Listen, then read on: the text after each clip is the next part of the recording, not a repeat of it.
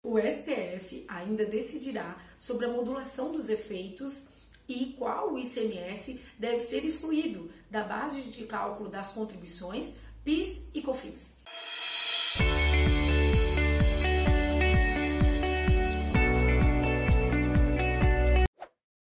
O Supremo Tribunal Federal firmou o entendimento de que o ICMS não compõe a base de cálculo das contribuições PIS e COFINS.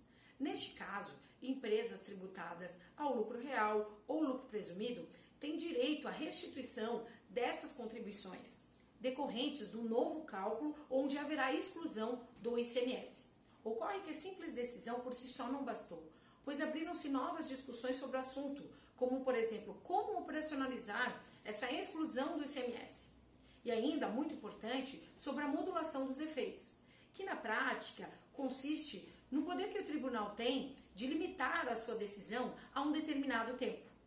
O Supremo Tribunal Federal esclarecerá qual ICMS deve ser retirado do cálculo das contribuições PIS e COFINS, se o ICMS devidamente pago pelos contribuintes ou se o ICMS destacado na nota fiscal.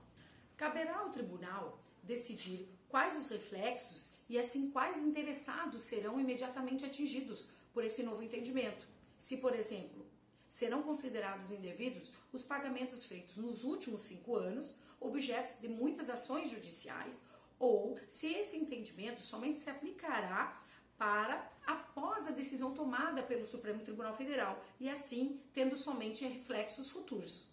Com a retirada desse processo da pauta de julgamento do STF, que estava marcada para acontecer no dia 5 de dezembro passado, a empresa que ainda pretenda poderá ingressar com ação judicial com uma medida que visa pleitear a restituição dos valores recolhidos de forma retroativa, ou seja, que foram pagos indevidamente nos últimos cinco anos.